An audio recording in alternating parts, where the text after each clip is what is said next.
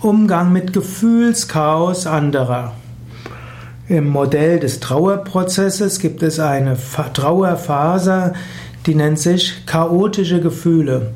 Und so, wenn Menschen etwas verlieren, einen nahen Angehörigen verlieren, einen Mensch, der ihnen nahe steht, verlieren oder auch einen Arbeitsplatz verlieren, ein Zuhause verlieren, dann kann der Mensch die verschiedenen Phasen des Trauerprozesses durchmachen. Es gilt also nicht nur beim physischen Tod eines Angehörigen, auch wenn jemand auszieht, auch wenn die Kinder außer Haus gehen, hm, auch wenn man den Arbeitsplatz wechselt, dann kann man in ein Gefühlschaos stürzen.